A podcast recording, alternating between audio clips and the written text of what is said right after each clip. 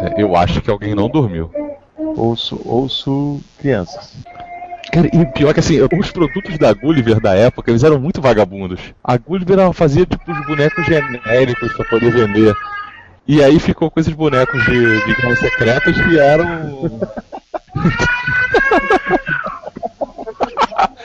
Eu acho que ele também não gostou de Guerra Secreta.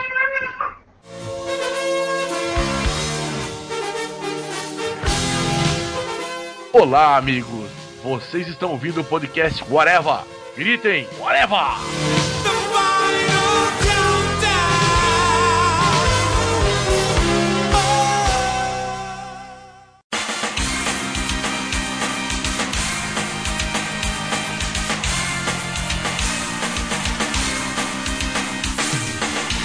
Podcast Whatever no ar e hoje vamos falar de uma grande saga dos anos 80 que revolucionou tudo no universo Marvel, onde ficou todas as bases da estrutura dos quadrinhos, que é a saga Guerras Secretas. E eu tenho aqui comigo o Sr. Moura. E o maior superpoder dos heróis nessa saga são a quantidade, a forma de a capacidade de falar eternamente. É a capacidade que você não tem mais, Thiago. Faltou a palavra, cara. Eu tinha a palavra na ponta da língua. Alguém me ajuda, qual é a palavra quando uma pessoa fala demais? Né? Verborrágica. Verborrágica, exato. Verborrágica é mais maneiro. Sr. Freud. Porra, mas agora eu não consigo pensar no que, que eu vou falar. Não, vai lá, vai lá, vai lá, vai lá, fala aí, vai aí. Sr. Freud. Oide, oide, oide, oide. Porra, filho da puta! Puta! Ele fez exatamente o que eu ia fazer. Temos aqui como convidado o senhor já quase da casa, o senhor El Pato Vingador. É um absurdo, é um, o Freud roubou a minha entrada. Vou ser grosso com ele que nem esses heróis são grossos a história inteira.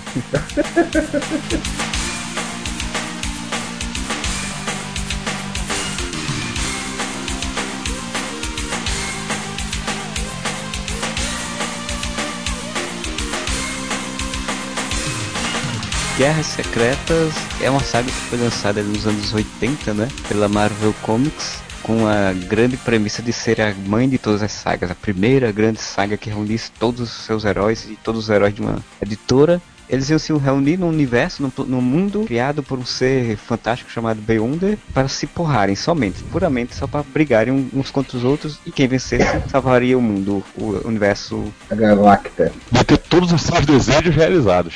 Essa saga foi feita, não foi feita para ser revolucionária os quadrinhos, ela foi feita a toque de caixa, né? A demanda, porque a empresa Mattel queria fazer uns bonecos, entrou em contato ali com a Marvel para fazer uns bonecos dos seus super-heróis e disseram: olha, mas para fazer um processo de divulgação, vou fazer uma história em quadrinhos disso. Então, de uma um merchandise, de uma publicidade, se tirou 12 edições de uma história. Assim, ao longo da, do podcast a gente vai falar, mas que não é uma história que não tem lá, não tem lá grandes qualidades artísticas, né? Estamos aqui diretamente dos anos 80 para noticiar essa grande, essa grande revolução dos quadrinhos. Não, mas uma coisa que eu acho legal a gente falar, o surgimento dessa, dessa revista foi, foi por causa disso que, que o Marcelo falou, mas e por que, que a Mattel entrou em contato com a Marvel para fazer bonequinhos? Porque uma outra empresa já tinha feito bonequinhos da DC, tinha entrado em contato com a DC e lançou uma linha de bonecos da DC, que se eu não me engano foi aquela Super Powers, e tinha feito bastante sucesso, né? Inclusive depois o desenho dos Super Amigos na época virou Super Powers também, e vendeu pra caramba tal, fez muito sucesso. A própria DC fez mais de uma saga em quadrinho também, envolvendo os, os heróis, né, que da linha de bonecos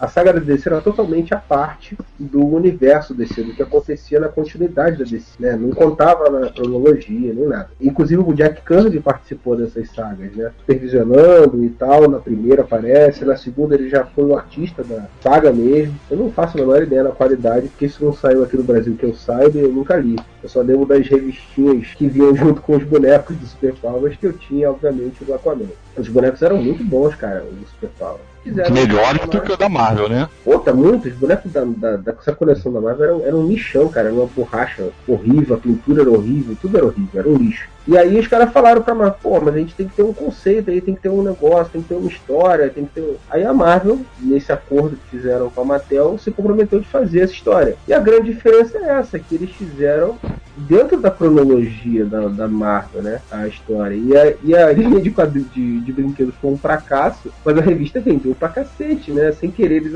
acharam um filão que deu certo e acabou virando a primeira grande mega saga, né? Da época, né? Essa praga que a gente tem hoje de um monte de mega sagas envolvendo todos os heróis e juntando tudo. É, começou nessa bosta aí. Um questionamento que eu sempre fico, eu fiquei, acabei nem vindo das pesquisas, é se era, enquanto tinha essa história das guerras secretas nas minisséries, se era paralelo nas histórias dos super-heróis ou os super-heróis eram totalmente. Não, aí, aí é, que, é que tá uma coisa interessante lá fora, eles lançaram Guerras Secretas e saía, né, como eu falei, fazia parte da cronologia.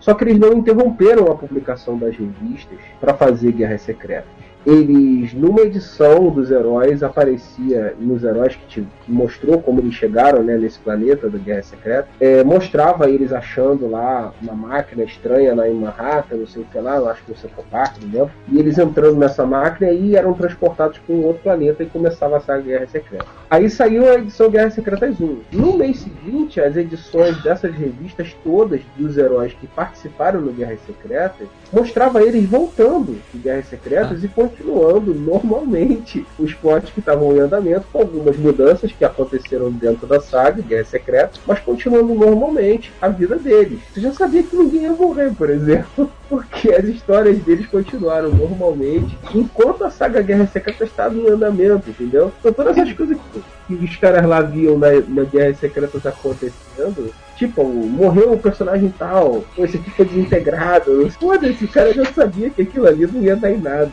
O Homem-Aranha, quando voltou, já voltou com o uniforme negro nessa outra edição? Acho que não, né? Já voltou com o uniforme negro. Na verdade, vai depender, né? Aqui no Brasil ele não voltou, né? Com o uniforme é, negro, ainda não, demorou. Vou falar, vou falar, aqui no Brasil, mas lá fora teve algumas mudanças que repercutiram realmente nas revistas. As duas principais, vamos dizer assim, foi o uniforme negro do Homem-Aranha, foi a mais famosa, e a outra foi o Quarteto Fantástico. O Coisa saiu do Quarteto Fantástico e a Mulher Hulk entrar no lugar dele. Foi uma coisa que aconteceu em Guerras Secretas essas mudanças, realmente, aí sim, o cara viu que teve uma mudança ali, ele vai saber como que isso aconteceu lendo Guerras Secretas. Para quem lia Guerras Secretas, sabia que no final das contas iam desfazer as alterações que estavam dentro da própria saga, né? Porque ele sabia o status final da, da história. Embora ele não soubesse como aconteceu, ele sabia que não tinha saído vivo, por exemplo. Né? Periodicidade da, da Guerra Secreta lá nos Estados Unidos foi mensal, durante um ano a saga. Aqui no Brasil era quinzenal, então durou seis meses lá nos Estados Unidos, enquanto a gente tinha esse, essa parte que o, que o Freud explicou, que não seguiu, as histórias não, não pararam né, desse período de um ano, né, enquanto eles estavam isolados no planeta de combate deles lá. Aqui no Brasil, então, que não parou mesmo, porque Aqui eles simplesmente chegaram, começaram Guerras Secretas. Guerras Secretas durou seis meses. E quando terminou Guerras Secretas, continuou tudo normalmente. O impacto de Guerras Secretas veio acontecer, sei lá, acho uns 4, 5 anos antes, depois, talvez. E foi a primeira vez aqui no Brasil que a gente teve uma saga sendo publicada tão grande. Eram 12 edições, 6 meses. Eu não lembro de nada antes disso é, com esse tamanho. cara. Foi a primeira mega saga. Lá fora teve uma saga de 3 edições. Não dá nem para chamar de saga. Foi uma história, uma revista em 3 edições.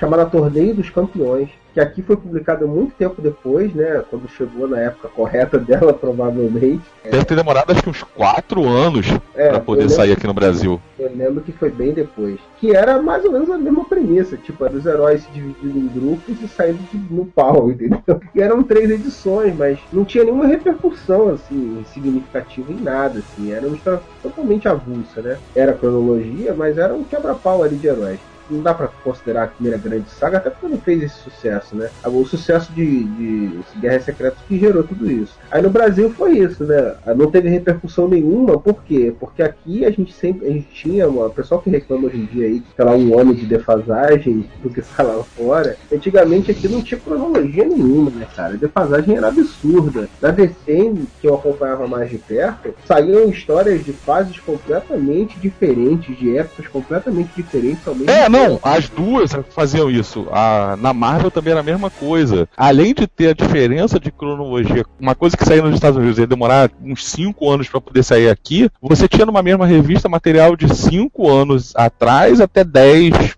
12 anos, e como era a mesma revista, você tinha a impressão de que eram ambientados na mesma época. É, mas não era. Cara, pelo menos pelo que eu percebo, Guerra Secreta saiu até bem cedo, porque saiu lá nos Estados Unidos em 84, né, a primeira edição, terminou em 85 e aqui no Brasil saiu em 86. Eles fizeram esse processo de puxar, botar uma coisa numa época que as histórias dele realmente não estavam ligadas. Né? É, pra aproveitar a linha de brinquedos que tava saindo, né? É, eu acho, que, eu acho que deve ter saído, deve ter sido o acordo com a Gulliver para poder botar os bonecos à venda e o tempo para eles poderem fazer as mudanças necessárias na revista para poder esconder os personagens que não pareciam ou que, que não tinham visual como mostrado na saga, a famosa saga picotada original uma coisa que a gente tem que deixar bem, bem claro, até porque lá fora foi a Mattel que fez esse acordo e tal, mas aqui no Brasil saiu pela Gulliver, né? Que a, a Gulliver querendo pressar para poder lançar, pressionou a Abril para lançar os quadrinhos logo, sem dar tempo da ajeitar essa cronologia, e por isso que a Abril saiu fazendo esses picotes, né? As é, famosas picotagens. Tempo, né? Não tinha como ela publicar um gap disso aí tudo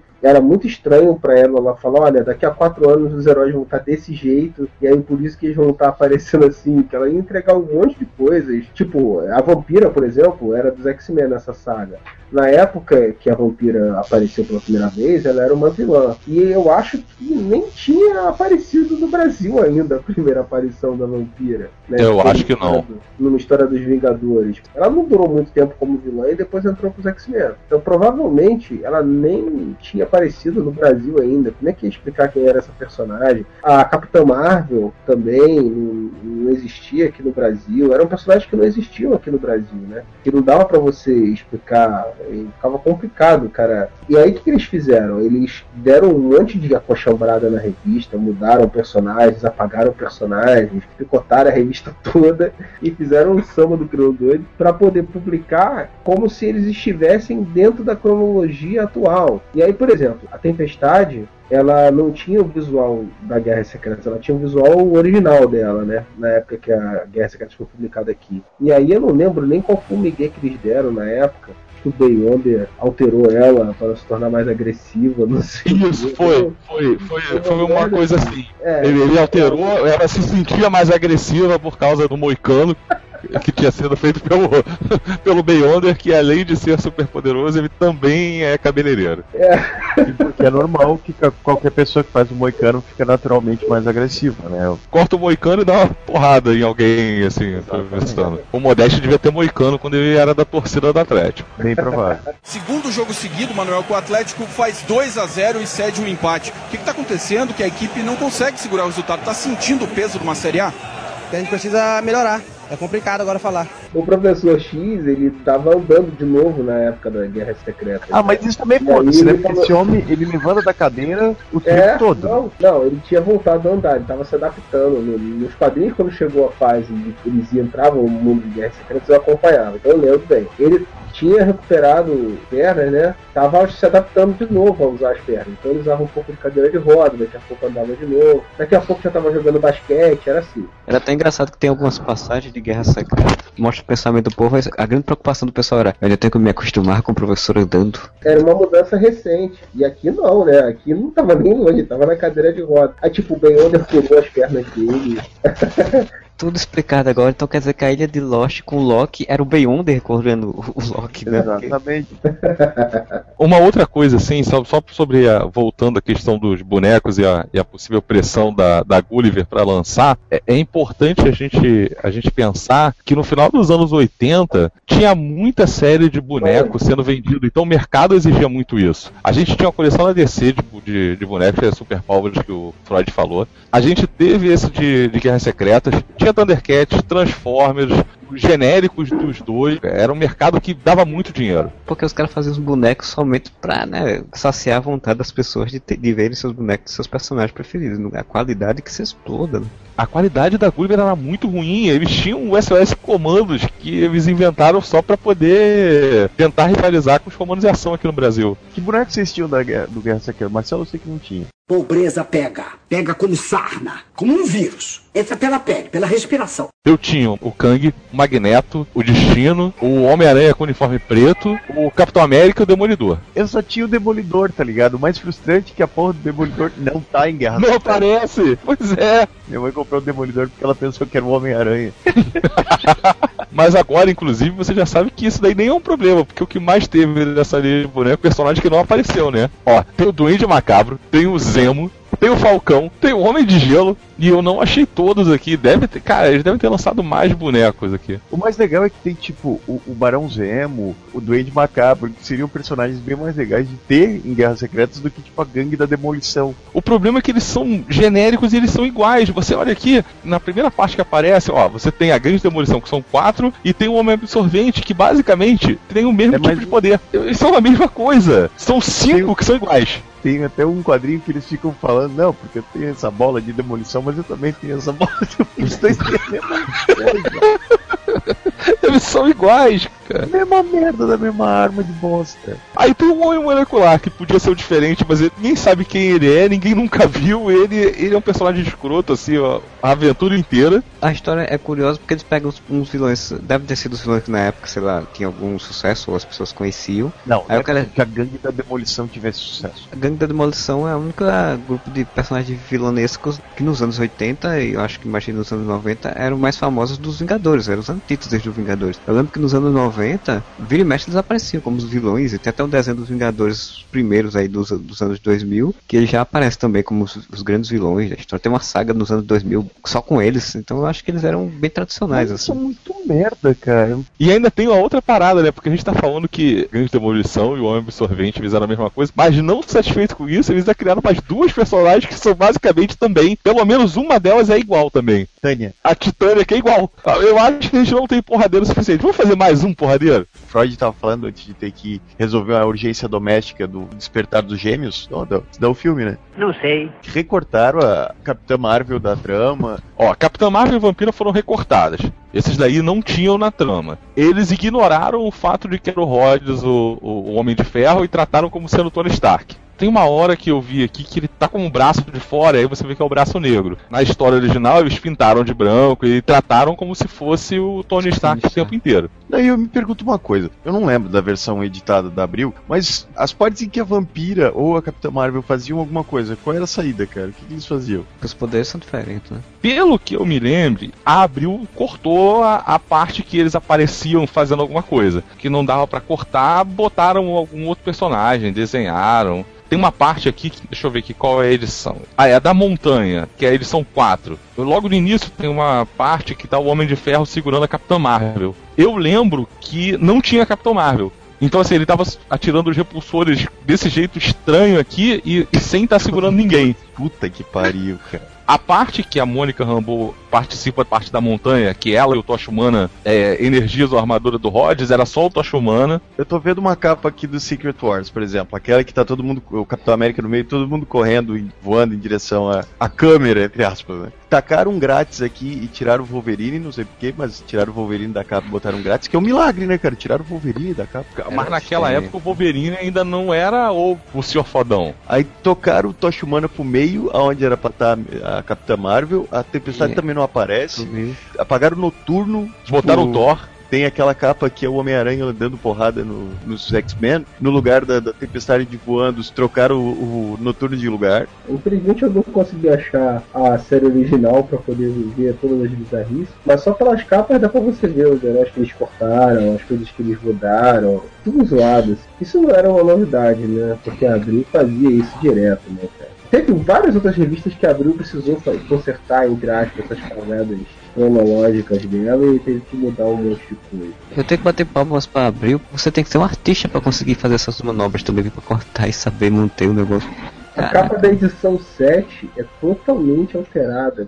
Tem o Capitão América no fundo, na original, e os heróis lutando, né? Em outro plano. assim, na, na frente, assim. E a Vespa deitada, assim, que ela morre no meio da edição, né? Ô, spoiler. Você tá blefando, você tá me sacaneando.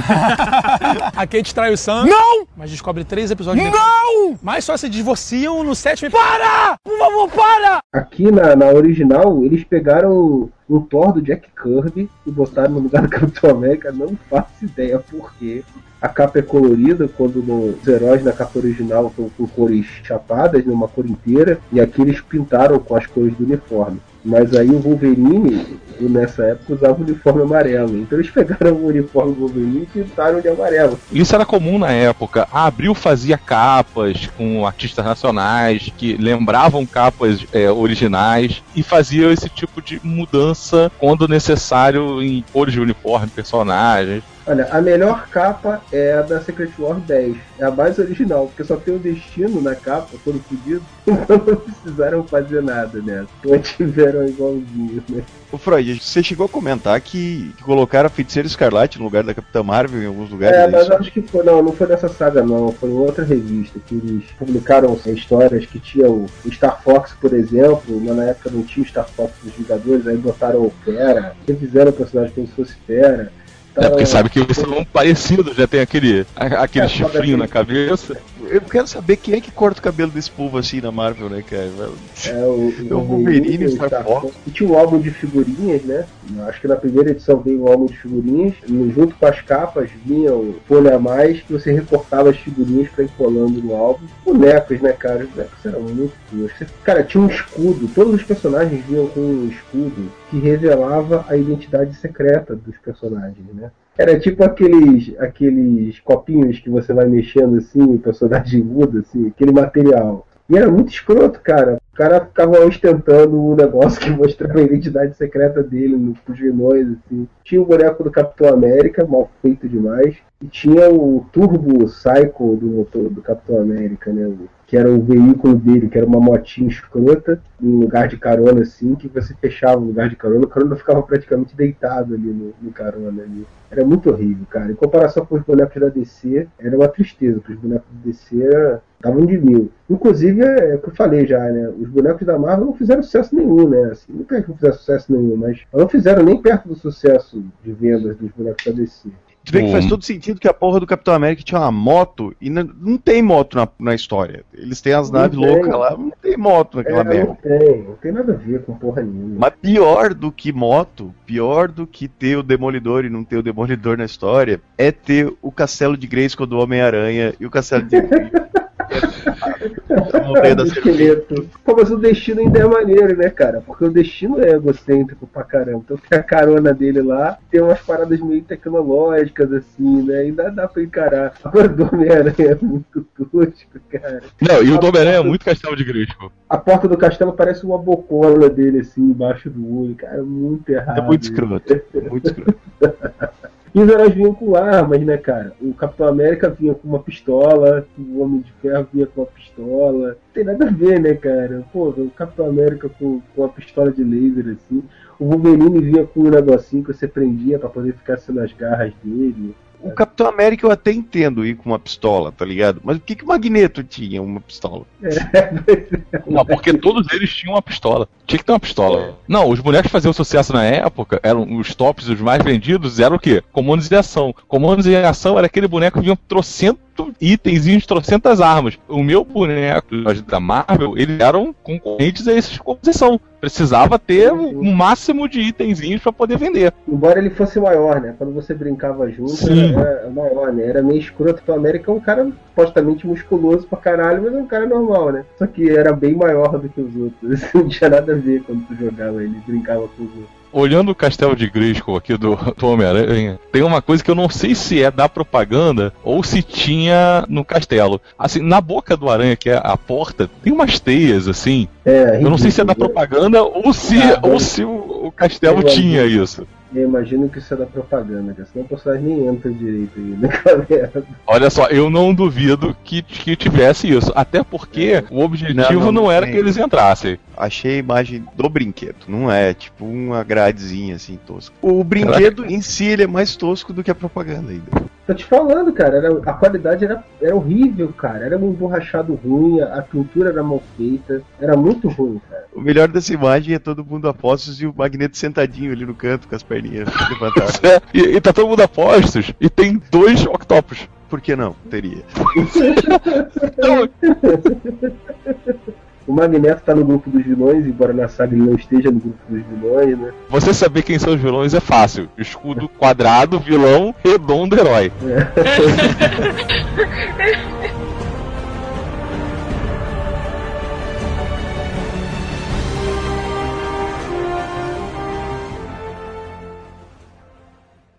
Acorda, criançada, tá na hora da gente brincar. Brincar de pique, esconde, pique, cola e de pique, tá,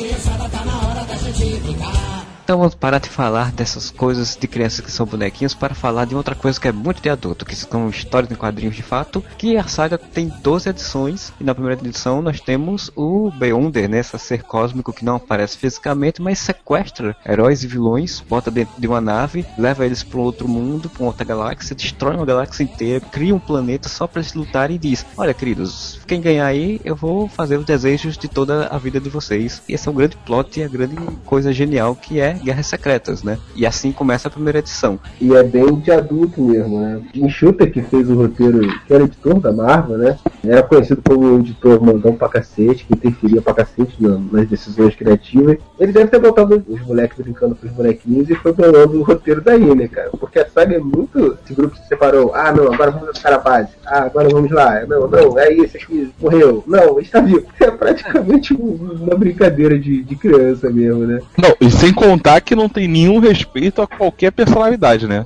Não, é Os personagens não têm personalidade nenhuma, eles não são educados entre si. Não, eles são muito babaca, velho. Primeiro que a verborragia come solta, né? Quem vai nos liderar? Eu acho que deve ser o Capitão América e a Vespa. Não, mas eu sou a líder dos Vingadores, mas eu acho que o Capitão América é mais propenso pro momento, ele, ele é mais, mais. seria mais útil. Aí ele pensa, não, mas eu não posso ser, então Brad Richard, Brad Richards, não, mas eu estou pensando muito na sua, então por favor seja você. Aí depois fica tipo um dizendo, eu sou muito mais apto a ser líder dessa merda do que este ignorante.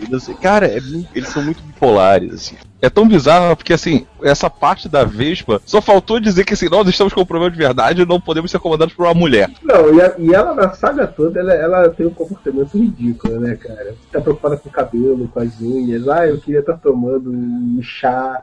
E tem uma cena que ela fala: quebrei minha unha, pena que minha manicure está, minha manicure está a trilhões de quilômetros de distância. Ah, mas tudo bem, hoje, ela, hoje é folga dela. Cara, no meio da confusão, ela pega o magneto.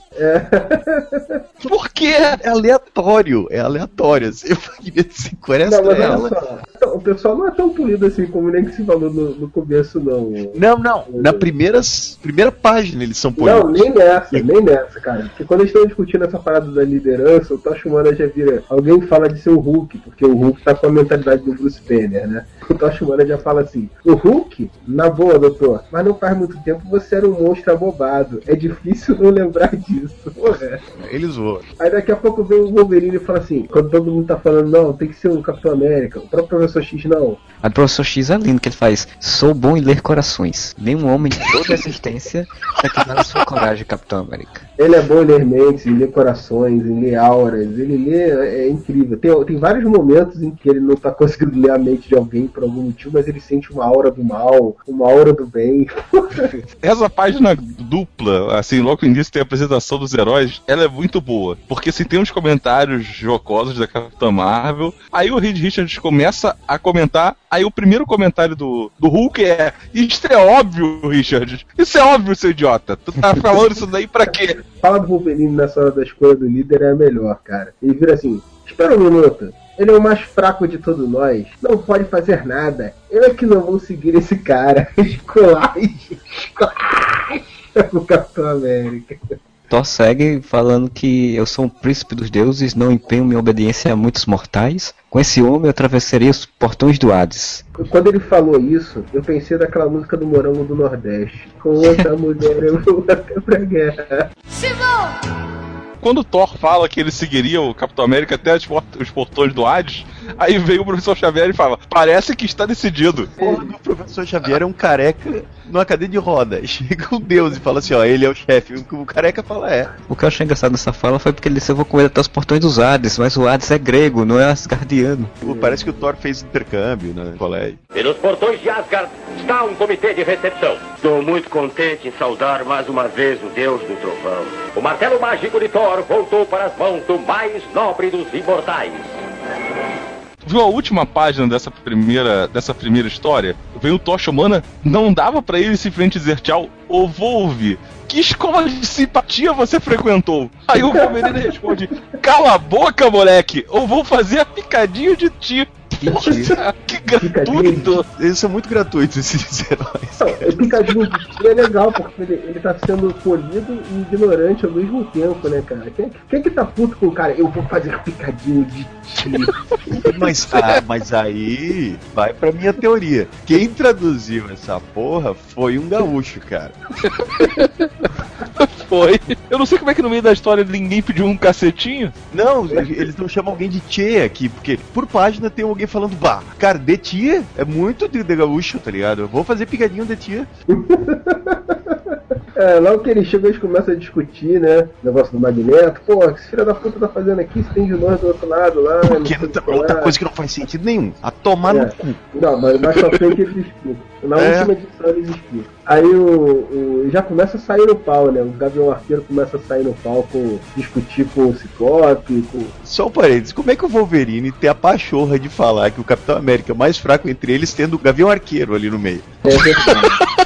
é verdade. Cara, e assim, e, e olha só, e o grupo de heróis ele pode ser dividido entre os atos grosseiros e os heróis tirando onda, né? Logo no início tem uma hora que vilões chegam, aí eles começam a, a- disparar raios contra os heróis, aí vem um comentário do Hulk. Incrível! Raios de elétrons de alta energia golpeiam como o martelo do Thor. Isso é suficiente para deixar qualquer um de nós inconsciente. Exceto eu, claro. Isso. Eles ficam. Eu sou fodão! Eles ficam é todo cara, falando isso, cara. Eu só sobrevivi mas o- porque eu sou um deus nórdico, porque se fosse qualquer um dos meus amigos teria morrido. Aí o, o Homem de Ferro toma com o pé de cabra no meio da peita, ele pensa, ó, ainda bem que eu vim primeiro, porque a minha armadura resistente teria sido cortado ao meio. Ó, logo nesse começo, bem antes disso aí que vocês estão, quando, quando o Gavião Arqueiro começa a discutir, ele agarra o, o Ciclope, querendo pagar de. Porra, vocês estão do lado do Magneto, filha da puta. Aí o, o Wolverine já vira. Tira a mão, Gavião Arqueiro. O Ciclope é o mala, mas é o nosso mala. Aí o Ciclope ainda dá uma marreada a ele também, porque todo mundo tem que ser marrento, né? Ele "Calma, Wolverine, eu posso me virar sozinho. Tipo, não te mete. É o grupo de heróis mais nonsense do mundo, porque eles, em vez de resolver as questões, começam a brigar. Aí, em vez de um ajudar o outro, o outro começa a trollar o outro, começa a se van- vangloriar. É, é muito sem noção disso. Não, mostra e- bem e que eles não é legal como eles têm- a trabalhar em, em conjunto todo mundo, né, cara? Porque é pra primeira mega saga, né? Não, e a necessidade que eles têm de se, de se colocar em escala, tá ligado? Porque o Magneto, quando eles vão atacar o Magneto, ele fala: Eu sou um homo superior, estou acima de todos aqui, exceto do Thor.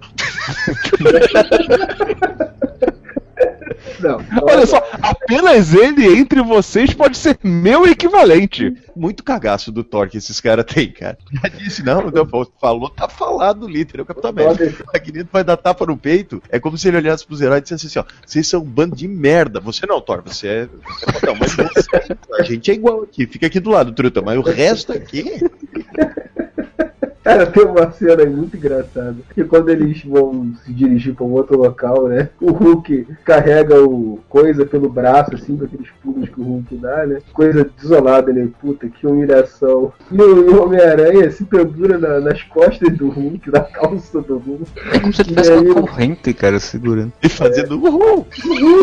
Essa cena eu acho muito engraçada porque eles estão. É, eu acho que isso é logo no início, quando eles vão pra, pra base, alguma coisa, outro canto assim. A tempestade, ela que tá levando eles assim. Ela diz que posso manter os ventos que sustentam o Senhor e os outros no céu, embora eu tenha certeza de que a viagem não é muito confortável. Cara, ela tá levando todo mundo levando vento. Tá, ela fez um furacão e tá todo mundo tipo a vaca do Twister ali.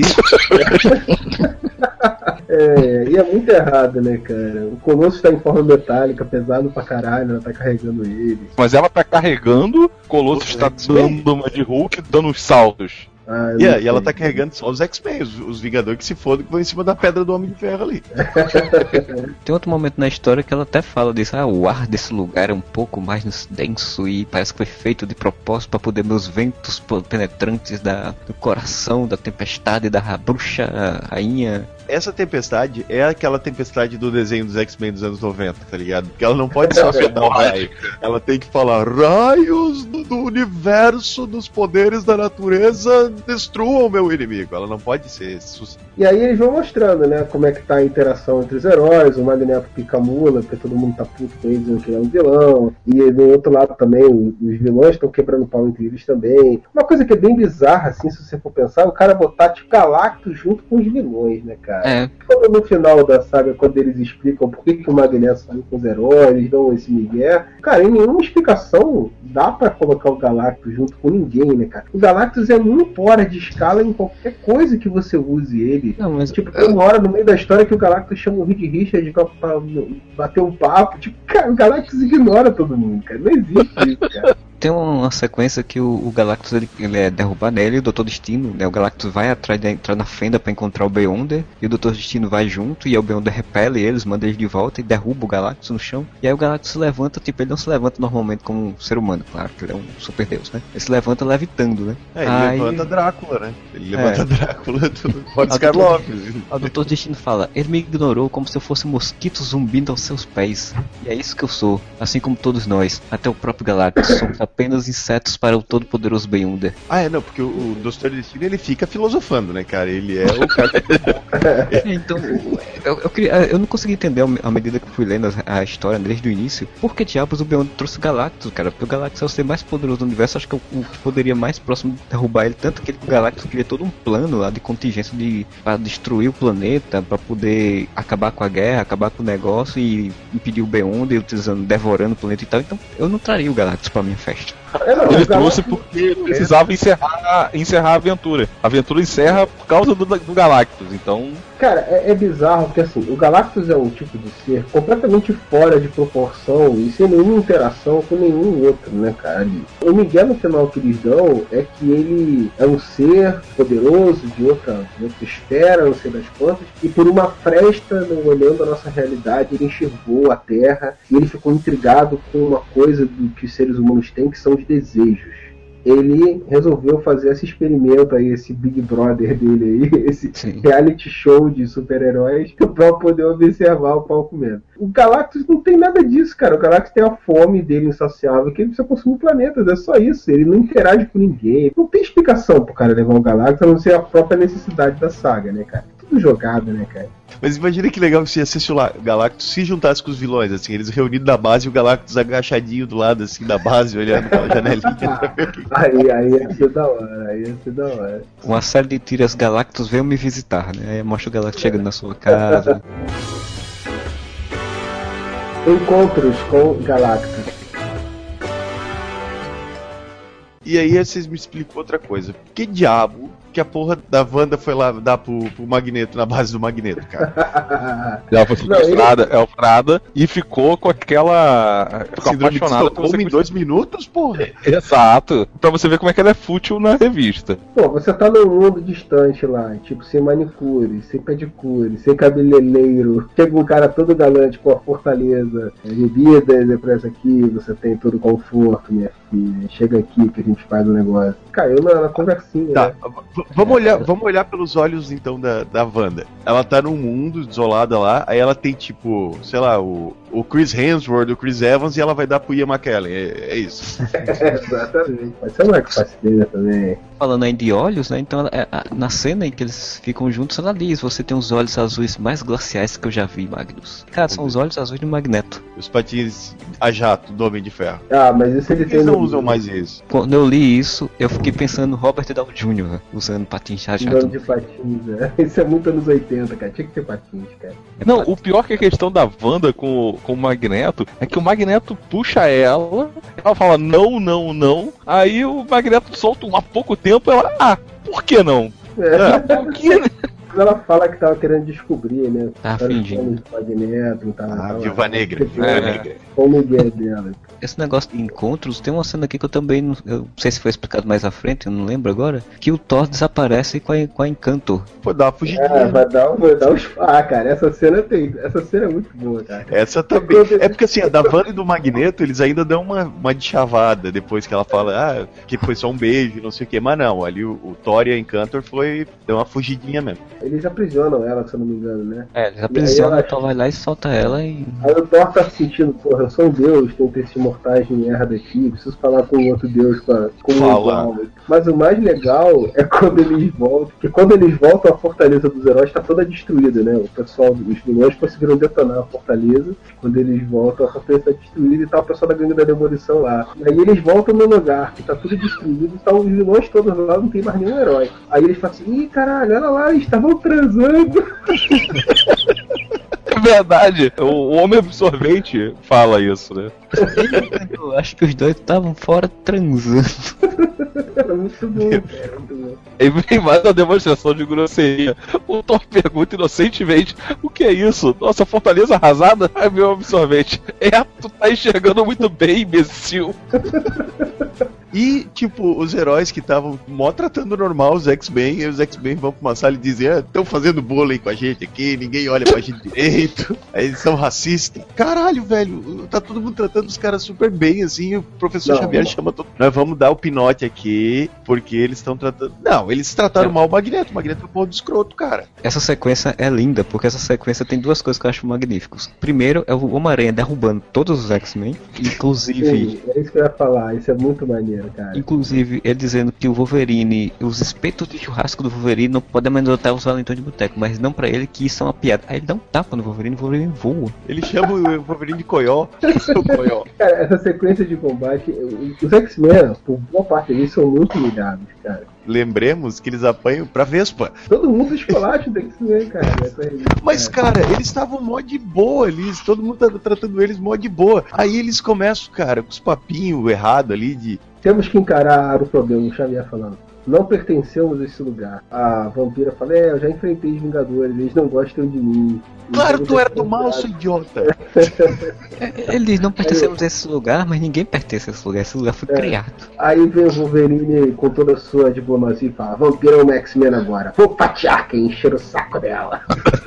Aí o, o Colosso, será sempre assim, os homens normais, os mesmos não tão normais, nos temendo e odiando porque somos mutantes. Cara, o Colosso tá essa muito chorando. Aí, aí a tempestade já tá, a tempestade já tá levantando placa, né, cara? Se cuidem, vamos mostrar que a gente não vai suportar opressão. Os caras estavam tratando eles mó de boa, igual, tá ligado? Colossus é o personagem mais insuportável da saga inteira. Ele A- chora do início ao fim, cara. Que saudade da Kate. É porque A Kate era uma adolescente de 13 anos nessa época, não vamos esquecer desse Sim, detalhe, cara, né? É uma armante daquele tamanho, parecendo. Porque assim, é a mesma coisa que tu imaginar uma menina de 13 anos namorando com o Léo Maromba, aquele lá, o monstro. Vem, monstro.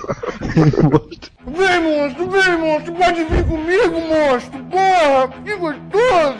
Meu Deus. Tem uma coisa que a gente tem que pontuar, que nessa história eu não consigo entender qual foi a lógica do Dean Shuttle que foi, se bem que não tem lógica nenhuma. Drogas, maconha. Boa parte dos personagens choram de saudades do planeta deles. Tipo, eles devem estar, sei lá, 5 horas de fora do planeta deles. E o Colosso é o mais chato porque toda hora ele lembra da Kitty e depois ele se apaixona por outra mulher e ele fica chorando porque ele tá traindo a mulher que ele ama na Terra com Que é um amor garota, tipo- platônico pela outra. Não, e chorando porque a garota que ele agora se apaixonou gosta do Tocha Humana e não dá atenção pra ele. Tem uma, cena, tem uma cena dele que ele tá deitado, enrolado numa tra- num travesseiro, que ele fala: Você sente tantas fotos de mim quanto de você, Kitty? Eu a amo tanto. Todos os meus planos pra gente, pra daqui a alguns, alguns anos, quando você tiver idade. O que foi É.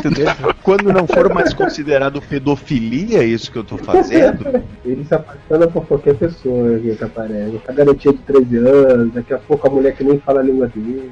E ele ainda diz: Alguma coisa me diz que eu vou morrer aqui nesta, nesta guerra. A bilhões de quilômetros de você, Kit. E mesmo que a gente vença, quem garante que o Beyonder vai nos mandar de volta para casa? Destruam seus inimigos, disse o Beyonder. Ele vai realizar nossos desejos. Eu sei qual seria o meu. Aí ele se enrola um travesseirozinho.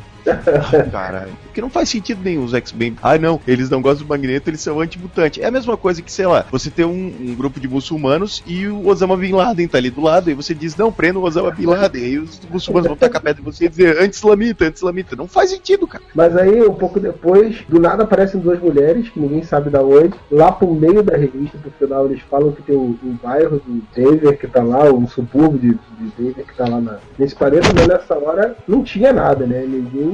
Do nada apareceram duas mulheres e aí o Doutor Destino deu poderes usando uma máquina lá pra poder balancear, ó, né? Tinha mais herói do que vilão. Né? Eu até pensava que ela- ele tinha criado elas de realmente e tentar entender de onde é que ele tinha criado essa, essa personagem, né? E esses personagens. Depois apareceu essa cidade de Denver, onde já enfiaram a Mulher-Aranha, né? Forma É, negra, entra a? Mulher-Aranha também. A Mulher-Aranha visionária. O- e é legal que as mulheres entram é um show de machismo, né? Porque a gangue da demolição fica trolando elas direto, né? cara? Esse que é de branco com ver- roupa vermelha, que eu não sei o nome dele, que usa a, a né? E o homem é batistaca, absorvente, Batistaca, Batistaca. O branco, o branco é o Batistaca. É, ele tem uma hora que ele chega pra uma dessas meninas, né, que o Doutor Destino deu poder, e a gente faz, sua gorda nojenta, eu não de você. Sua Aí, gorda. o homem molecular pega as dores da mulher e vai utilizar os poderes em cima do cara, tipo, é uma coisa assim, Ah, mas aí, aí faz sentido, que é aquele nerdzinho quer fazer a moral em cima da menina na frente dos bullying, né, cara? E ele pode, é, porque tipo, ele é um homem cara, assim, não tem nada com nada com a ideia da história e de repente do nada o cara Não, começa. e o homem absorvente que fica chamando todo mundo de perua. É, uma cena que quando eu li eu falei, puta, essa aqui eu tenho que destacar e falar que é muito boa. Tem uma hora que o, tá tendo uma puta de uma tempestade, né? O Capitão América vai fazer turno junto com o Hulk, né? Pô, assim que acabar a tempestade, assim que estiver amanhecendo, a gente precisa acordar todo mundo, se preparar, porque provavelmente os vilões vão vir atacar. Tipo, é tão previsível o que os vilões vão fazer que eles já sabem, e mesmo assim só botam o Capitão América e o Hulk no, de guarda. Aí o Capitão América dorme e o Hulk fica divagando lá e não acorda o Capitão América. Quando o Capitão América acorda, já tá de manhã, que a tempestade já passou e provavelmente os vilões já estão na porta deles, né? Aí ele, caralho, porra, cara, você não me acordou. Puta, você tá fudido, os caras vão atacar a gente, não sei o que lá. Lá, chama todo mundo. Aí o Hulk, pô, desculpa, tá tudo bem, eu não percebi. Tô Mas aí ele pensa assim, não levante sua voz contra mim, tiraninho patriótico, vou te partir ao meio. Tem uma cena que ele tá lutando contra a gangue da demolição, destruindo os negócios, aí o Tocha Humano só faz dizer, vai Ruquinho, pega eles. Aí o cara faz, Tocha, quando você conseguir entortar este metal alienígena ultra resistente, como se fosse papel com as mãos nuas, aí poderá me dar ordens. Como assim, cara? O cara só fez apoiar ele. entendeu? O cara só deu um incentivo, né? Aí o Hulk não podia perder a oportunidade de ser babaca. Quando começa a merda, ele fala assim, que ele, ele deixou o Capitão América dormindo e ele fala, eu causei tudo isso e tenho a força para resolver sozinho. o Destino fala, o Hulk, aí o Homem Molecular, ô maravilha, ele é meu, ô maravilha. Eu imaginei aquelas dublagens dos anos 80, tá ligado? Ô meu filho, ah, maravilha. Aí depois eles percebem que alguns conseguiram fugir, eles começam a tacar pedras no- nos caras. Ah lá, o cara tá fugindo, taca pedra nesse. Eu não sei como é que em algum momento da revista ninguém- alguém não falou, tipo, de acho. É, não tem, né? mas tem um caceta aqui. Preciso. A Titânia levanta um pedaço gigante da- do negócio pra jogar e o homem absorvente. Caceta! Aí vem o homem molecular todo ignorante, né, cara? Ele levanta uma montanha inteira e joga em cima dele, né, cara? Aí fudeu, né, cara?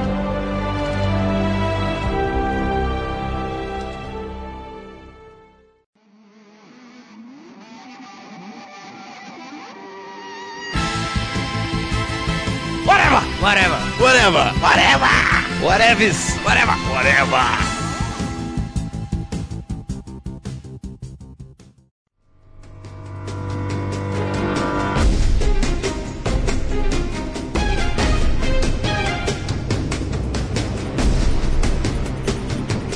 A história ela vai seguindo nessa coisa de embate, de uma hora eles estão lutando num canto, outra hora estão lutando no outro, outra hora estão lutando contra Galactus, que vai destruir o planeta. Mas a lógica toda da história é o, o principal do Doutor Destino fazendo maquinações para tentar destruir o Beyonder, né? Tentar no final das contas chegar lá e destruir o Beyonder. Tem uma hora que ele consegue chegar na nave do Beyonder, né? Beyonder do Do Beyonder, Galactus? do Beyonder, não, do Galactus. Aí o Galactus, quando expulsa ele, ele fica depressão, cara. Ele realmente é todo. Ele é todo sensível esse Doutor Destino. Não. Ele tipo, metade Antes- da saga ele fica sentado num cantinho assim, pô, eu sou um merda. Pô, ele já entra lá sabendo que a qualquer momento o Galactus vai perceber a presença dele e vai dar um jeito de expulsar ele. Descobriu umas paradas aqui, senão, pô, daqui a pouco o cara, o cara me perceber, fudeu. Aí, tipo, acontece o óbvio. O cara percebe ele e fudeu. Aí ele fica deprê, cara. Bate uma depressão no cara, ele fica lá ouvindo meus irmãos lá. E...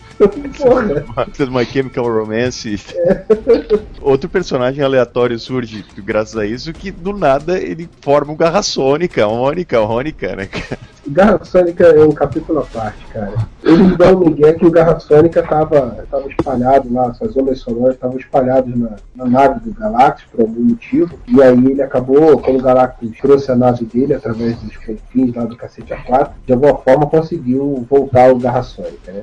Por sinal, esse, esse negócio da, da nave do Galactus, ele, ele- porque quando começa a saga, o Galactus vai pra uma montanha e fica lá parado, né? Então não fica que diabo ele tá fazendo, porque ele só tá parado lá sem fazer nada. Passa, sei lá, umas 5 edições só nisso, assim. Ele... A gente tem que cuidar o que, que ele tá fazendo, a gente tem que cuidar. Vai cuidar o quê? Se ele quiser destruir a porra do planeta, o que eles vão fazer, velho? Levantar umas plaquinhas sem violência, ficar berrando sem, filho, no máximo, né, cara? Vamos fazer um protesto. E aí, de repente a nave dele chega no, no local e aí você entende. Ah, ele chamou a nave dele através do poder mental lá dele pra utilizar a nave pra destruir o planeta, pra usar energia suficiente pra acabar com o Beyonder. Cara, O legal é que é um ser com uma capacidade estrondosa, com uma mente além da compreensão, mas ele é totalmente previsível, né? Todo mundo já saca desde o início qual é a parada, qual é a dele com aquela porra. Que o modus operandi básico, né?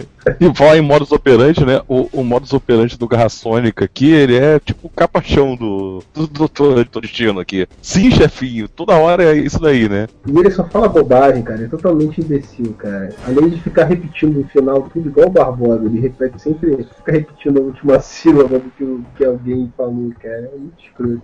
A gente falou da, da Vespa se apaixonando lá pelo Magneto, cara. Feito do Magneto que impressionou ela é que o Magneto pegou moléculas, partículas metálicas e criou um pente. Descrição da cena, né? Ele fez um esforço descomunal. Falou de não ter a menor noção dos poderes do porra do negócio. O Magneto vai lá, levanta a base inteira, joga no, no Galactus, o caralho a quatro. Ele vai fazer um pente, ele faz um esforço descomunal. a representação gráfica que eles fizeram de um poder dele, desse poder magnetismo dele, era ele sentado numa cadeira que sai da cabeça dele uma luzinha branca, gira por toda a nave, pega um bloco de metal que estava aleatoriamente jogado lá, faz todo esse movimento, cara. Tipo, Porque é assim que funciona o magnetismo. É assim que funciona. Eu queria também atentar para um fato. São eh, balões de narração, tá ligado? Que eu não consigo ler aquilo e não ler na minha cabeça com a voz do narrador dos Super Amigos, cara. Tem uma cena aqui que, que o Xavier tá fazendo uma leitura do planeta pra ver onde é que tá todo mundo, e daí está assim na narração.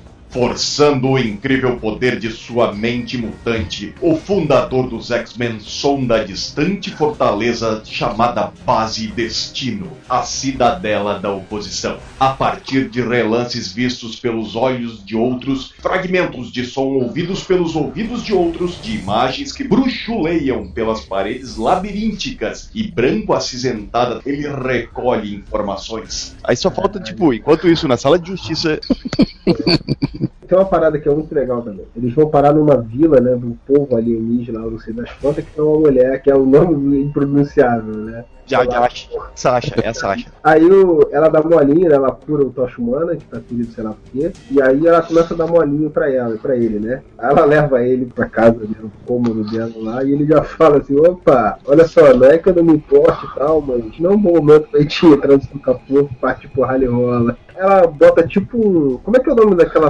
aquela parada que o pessoal usa pra. Que negócio de botar vapor pra fazer o. Sauna? Não, caralho. Que o pessoal usa pra curtir um barato. Não. Narguilé. Narguilé? Bota tipo um narguilé lá e ele fala assim, pô, você quer que eu cheire essa parada aí? Sei não, essa parada é meio estranha e tal. Mas aí ele vai e fica doidão lá com a mulher. E aí a mulher começa a dar mole, a ficar atrás dele. Só porque ele- eles trocaram um narguilé. É, Ah, mas é que o, já- o Tocha Humana sempre foi o, o pegadorzinho da Marvel, né? É, o mas triste é isso- é, o, o bosta do Colossus ver a guria uma vez e já começa, meu Deus, o meu coração está dividido. Porque agora eu só tô consigo pensar nessa estranha que acabei de conhecer.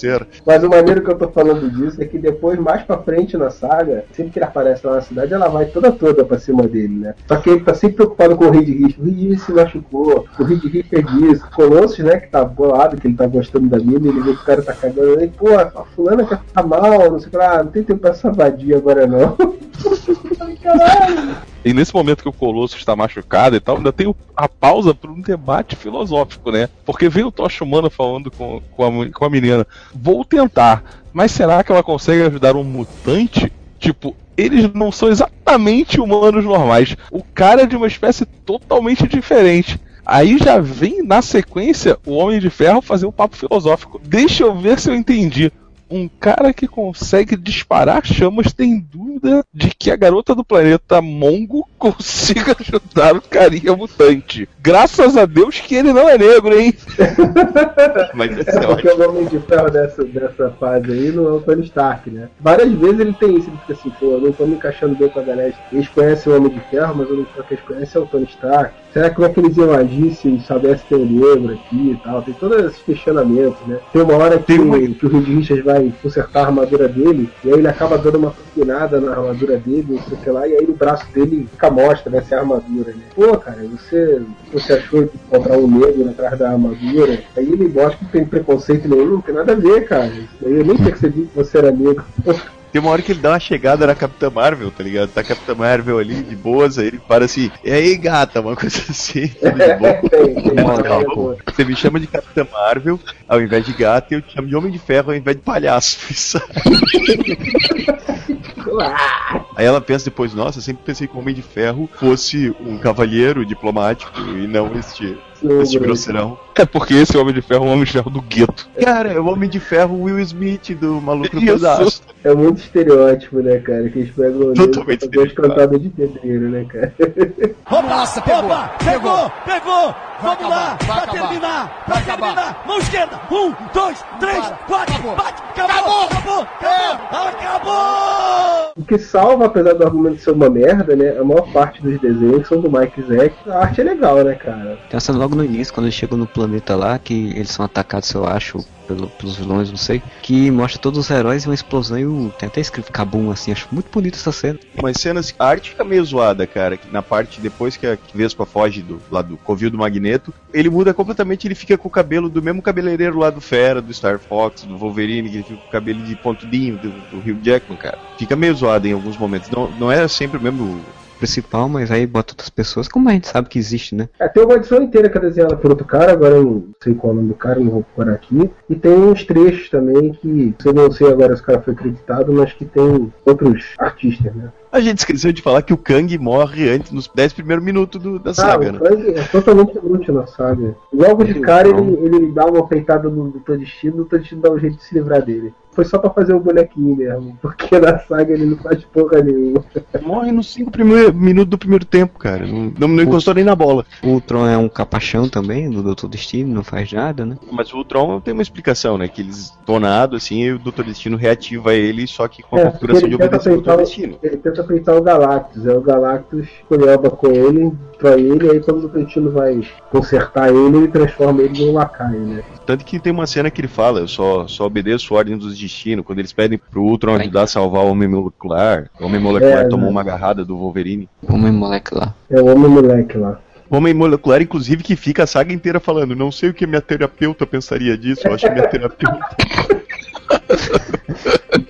Se o Homem de Ferro é o Smith, o Homem Molecular é o Woody Allen. É, Woody Allen. é. Exatamente. Ninguém vai falar do, do, do Lagarto, cara. O Lagarto é outro personagem sensacional. Bom É, pra caralho. logo- Logo no começo ele some também, ninguém lembra mais dele, né? Aí daqui a Não. pouco, quando a Vespa tá perdida lá no meio do planeta, ela pântano, encontra o pântano lá, ela encontra com o lagarto, ela ajuda o lagarto, dá carinho pro lagarto, aí o lagarto segue com ela, fica amiguinho dela. Ah, não, É, dela eles matam a Vespa, né? Daí ele fica puto com os vilões. Vocês mataram a mulher! Uma participação importantíssima do Garra Sônica é quando ele liberta o lagarto, né? E o Garra Sônica tá lá no- no- na base dos vilões, aí ele vê o, o lagarto preso, ele vai lá, solta ele assim: Quem é você? Por que você me libertou? Aí o, o Garra Sônica: Porque eu não consigo ver ninguém preso, Exo. Fiquei muito tempo preso, Exo. Na, na nave do Galactus Arctus. Eu sou louco, louco, louco. Eu sou louco, louco. E a última frase é: e eu gosto do jeito que você fala também. Ele cria um toque, né? Não consegue ver ninguém preso que vai lá e solta. É fantástica, realmente. Aí tem a Encantor bêbada, né? Tem tudo, cara. Essa saga realmente é um Big Brother, né, cara? Um Big Brother heróico. Porque tem Brother pra caralho. São oito, quase no final dela tem a, a parte que quando o Ben Green, sem ser o coisa, o Gavião ele tá sem flechas e ele dá de Ah, cara uma com. que a gente não falou, né? O, o Coisa, na verdade, aí, ao contrário do que acontece na- no universo tradicional da Marvel, né? Ele consegue virar o Ben Green de novo, né? É sem explicação, sem nenhuma lógica, nem ele consegue saber como que ele transforma e destransforma. Às vezes ele transforma, às vezes ele destransforma. Parece o Presto da Caverna do Dragão tirando as coisas do papel, assim. O cara quer que acontece uma coisa, acontece outra que não tem nada a ver. Aí tem uma hora que o pau tá comendo Aí o coisa como o Ben Green e o Gavião Arqueiro sem flecha, então assim, dois inúteis, e eles encontram o, o Garra Sônica o- e o Lagar. E a solução que eles têm pra esse embate é brincar de pirulito que bate-bate com, com eles, assim. É porque os dois são retardados, né, cara? Eles ficam tipo na encruzilhada, caralho, estamos fodidos, como é que a gente vai resolver isso e tal? Aí eles começam a, a brincar de que o bate-bate e os dois gostam e ficam lá amarradão. né? Caralho, doido. Aí depois, quando os Essa- heróis todos voltam, eles falam assim, pô, ó, não interrompa a brincadeira não. Depois que acabar a brincadeira, O lagarto fala: Interrompam nossos jogos se o lagarto destruirá vocês. Quando acabarmos, vamos fazer o que vocês quiserem. Olha o que o Ben Green fala. Temos classe demais pra recorrer à violência como vocês, bárbaros. O Ben Green falando isso. Ah, mas o Ben Green é legal porque o Ben Green e o Homem-Aranha são os dois personagens que eu gosto, porque eles ficam na zoeira a série inteira. Ah, mas Cara. nessa série quase ninguém fica na zoeira, cara. Até o Ben Green fica chato. Esse negócio dele poder transformar, transformar sem ter controle sobre isso, ele fica um saco também de vez em quando. Pô, eu não consigo ajudar ninguém. Eu sempre quis ser o Ben Green, mas agora eu queria ser o coisa e não consigo. Pô, que chato pra caralho também, cara. É a explicitação do que o Freud falou lá no início, né? John Shooter deve ter visto as crianças brincando e resolveu fazer a saga, porque Exatamente, exatamente. não tá personagem de herói pra ficar brincando, viu? Pra ficar brincando ali. Tem uma cena que a Titânia tá empurrando uma, uma viga pra jogar na cabeça de todo mundo, aí o Homem-Aranha surge de nada e fala: Sabe, eu tive a sensação que tinha alguém aqui em cima nas vigas tentando derrubar uma viga mestre de 40 toneladas na nossa cabeça. Aí ela, Homem-Aranha, oh, mundialmente famoso. Não, e assim, e no final dessa edição 8, que é, que é onde a gente tá, dos fatos que acabam sendo os mais duradouros da Guerras Secretas, que é a, a estreia do uniforme negro. É, a duradoura até hoje, né? Porque isso tem uma Sim. consequência, né? Toda uma raça de simbiontes por conta disso. Desculpa, tem uma coisa muito mais importante que é quando o Gavião Arqueiro consegue acertar uma, uma flecha no Ariete e ele toma uma flechada e sai. Ai, tô feio. Ele é horrível, cara. Ele sai caminhando tá assim. lá, o cara da Bíblia da demolição, o cara é mó, mó porradeiro, não sei o que lá, muito contando vantagem. Aí daqui a pouco o cara tá com uma flechada ele, ai, você me faz A cena é boa que tem o Gavião Arqueiro, ele fala que os disparos são avisos, que ele não quer ter que atingir do meu arco a esta distância. Uma flecha te atinge com muito mais força que uma bala. Muito horrível, né, cara? Ai, E também o. Capitão América chegando, chegando no quarto, tá o Doutor Destino com as mãos na cabeça, assim, puta que pariu. Logo depois desse negócio aí da, da flecha, a Encanto rebolando no, no, no Bilal do Hulk lá, cara, seduzindo ele, dando uma reboladinha no, no do Hulk lá, é muito bizarro, cara. Mas faz sentido, se o Hulk cresce ele inteiro, teoricamente, a hora que, a hora que o negócio da, da vida deve descer todo o sangue da cabeça cabeça, né? Ai, Jesus do céu. Uma enorme excitação, adrenalina que corre por todas as partes do corpo. É Isso que o El Pato tava falando, essa coisa do uniforme, uniforme do Homem-Aranha preto, tá- é uma das cenas que eu acho mais engraçada da, da coisa, porque todo mundo começa a entrar pra reformar as roupas, né? Do nada tem uma, uma loja que reforma as roupas, tem uma máquina que reforma as Não, roupas. tem uma máquina de costura. É, tem uma máquina de costura alienígena. Ele entra assim e faz, como é que funciona? Acho que é só botar a cabeça e pensar no uniforme aqui. Aí bota a cabeça, uma panela na cabeça, assim, um negócio na cabeça. É pior, ele fala, deve ser esse, aleatoriamente, assim. É. igual. Bota, aí desce uma bolinha preta que ele segura e as, vai e cobre o corpo dele. Olha o que ele fala. A fala é muito boa, como todas as falas, né? ele chega, ele diz, e aí, ei, qual dos dispositivos? Ah, deve ser esse. Parece que ele quer me fazer um uniforme. Porra, é uma máquina que tá lá parada. Como assim parece que ele quer fazer um uniforme, cara? E depois ele fica se vangloriando, né? Fica mostrando ah, o uniforme curto, assim, que fica ridículo, só aparecendo as Eu pernas. consigo, eu consigo fazer um uniforme de verão com a bermudinha, uma Eu posso comer sem ter que tirar a máscara, é só retrair o uniforme e eu consigo. É, e eu acho que ele fala uma coisa quase assim: pode comer um Big Mac, pode comer um É, McDonald's. pô, é. Porque levantar a máscara dá trabalho pra caralho, né?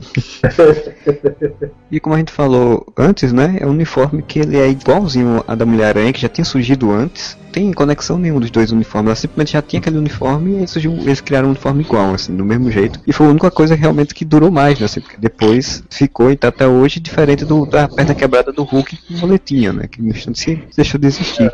Independente dos personagens que isso gerou hoje, né? Venom, Carnificina, todos aqueles agregados, várias vezes o Aranha voltou a usar o uniforme preto, né? Por várias ocasiões ele voltou, assim, esse, esse uniforme foi um uniforme que, que pegou muito bem com, com os fãs, assim. Os dois uniformes dele que se tornaram mais icônicos, assim, de que você sabe que é o Peter Parker usando e se reconhece como sendo o Homem-Aranha, é o uniforme tradicional e o uniforme preto.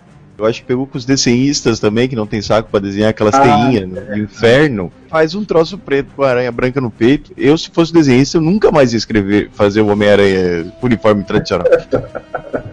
Opa, Nossa, pegou, opa, pegou, pegou, Vamos lá, vai pra acabar, terminar, pra acabar. terminar. Mão esquerda, um, dois, três, quatro, Acabou. bate, acabou, acabou, acabou, acabou. vilões são capturados, né, pelos heróis. Aí o Doutor Destino consegue fugir, sei lá como. Aí a hora que solta o Garra Sônica, né, que ele fala: Você, você mesmo, Garra Sônica, é um tipo de registro devido ao tempo em que passou como uma onda de energia vibratória percorrendo as paredes do lar do Galactus. Venha comigo. Aí a resposta do, do Garra Sônica é: Pra onde? Esquindou, esquindou. Tem uma hora que é muito legal, cara. Toda saga tem um negócio, um conflito de liderança dentro dos X-Men, né? Que agora o Xavier tá andando, e ele acha que ele tem que mandar na porra toda, até no campo de batalha. E tanto a Tempestade, que era líder dos X-Men nessa época, quanto o Ciclo, que estava afastado, mas é o líder, foi líder por mais tempo, né? Líder de campo dos X-Men, sempre questionando isso, né? Porra, caralho, mas o Charles liderar a gente na batalha, isso é meio. E ele, não, eu sou o líder dessa porra agora. Agora eu ando, agora eu não fico mais sentado, eu mando nessa porra. Botei vocês porque eu não tava essa merda, É. esses inúteis. Na primeira cena que tem tipo um combate que ele realmente vai coordenar o ataque, isso chamou muito a minha atenção, cara. Porque olha só as ordens de combate dele na hora que ele vai enfrentar o Magneto. Olha só as ordens de combate dele. Vampira, suba aos céus e ataque imediatamente. Noturno, Cíclope, acompanhe a ofensiva de Vampira. Porra, ele é o grande estrategista que manda todo mundo atacar. Agora, você, ataque. Você também, ataque também. É, e vocês acompanhem eles pra atacar. Não, eu, eu Não gostaria de, capacidade pra isso. Aí depois ele Vamos- continua atacando o Magneto. Vou observar o fato que ele fala: Vampira, voe e ataque o Magneto. Ciclope, noturno, sigam ela. Aí só falta o Ciclope voltar. A gente não voa, idiota. Pois é. Bom, daí a galera vai pra cima do Galactus, todo mundo. Eu não lembro como é que o, como é que o Dr. Destino consegue os poderes do Galactus, cara, ou uma coisa parecida com isso. Faz uma artimanha lá com ondas vibratórias a partir da, do garra sônica da base dele. E quando o Galactus vai absorver a energia da destruição lá do. E aí essa energia é redirecionada para o Doutor Destino. E aí ele ganha poderes cósmicos. Pessoal, todo mundo saca que ele vai absorver a energia, vai consumir o planeta, né? Ele começa a montar aquelas máquinas que já montou na Terra mais 20 vezes. Desse pra tentar comer a Terra, e nunca come a Terra, e começa a montar essa máquina lá e todo mundo já se liga que, caralho, ele vai comer a Terra, a tá- esse planeta tá fudido, né? Todo mundo vai morrer, aí eles começam a atacar ele e conseguem danificar um pouco a máquina. Aí do nada ele desaparece, ele vai pra nave dele. Aí o Redist já fala assim, ih, fudeu, puta, ele vai consumir agora a nave dele e o Dr. Destino tá só manjando, né? Da, da né? Ele acorda lá do, do D3 dele e, e se toca assim, não, cara, porra, eu já sei como é que eu vou fazer. Aí ele monta uma máquina lá, usando garra sônica, ratia o garra sônica todo e monta uma máquina cheia de lentes e consegue criar um aparelho que na hora que o Galactus está consumindo energia da nave dele, né, destruindo a nave dele para consumir energia, já que ele não conseguiu comer o planeta, a energia em vez de ir para o Galactus dentro da máquina, ela viaja até o planeta para a máquina que o Dr. Destino criou e ele fica poderoso pra caralho e o Galactus fica na merda lá. E aí acabou o Galactus. O Galactus subiu da história para sempre. O aparelho dele que tava lá na montanha desaparece, junto com ele. Aí daqui a pouco o aparelho aparece de novo. Do nada, assim, o aparelho volta. Ele- Só que ele tá ocupado com outras coisas lá e perdeu os poderes, o aparelho dele voltou de novo. E que não tem mais função nenhuma na trama. O cara simplesmente esqueceu e começou a desenhar o aparelho de novo lá na Terra. É, e ele aparece com, com um modelito novo e simplesmente declara que acabou a guerra. Que ele, onipresente, ele é um filósofo, né? Ele é o grande filósofo dessa história. Essa vitória do, do Beyond é uma coisa que é muito rápida, assim, não dá pra entender muito bem. Ele, ele vai enfrentar o Beyond, ele, ele tá perdendo. Sim. Não, o que acontece é o seguinte: teve uma hora que ele chegou perto do Beyonder. Na primeira ação dele, que o Galactus fica puto com essa porra desse Beyonder, que ele fica no dando ordem, e resolve ir pra cima do Beyonder, logo no, na primeira história. E ele vai junto. E aí ele diz que nessa hora ele conseguiu armazenar um pouco dos computadores dele, conseguiram analisar a energia do Beyonder, e aí com isso ele bola um plano maluco lá. Fazer igual o Beyonder é muito poderoso até pro Galactus. Eu tô com o poder do Galactus, mas não é pouco perto do Beyonder. Eu vou bolar um negócio tipo Davi e Golias. E ele bola um aparelho baseado nesses dados que ele conseguiu, ele bota no peitoral da armadura dele.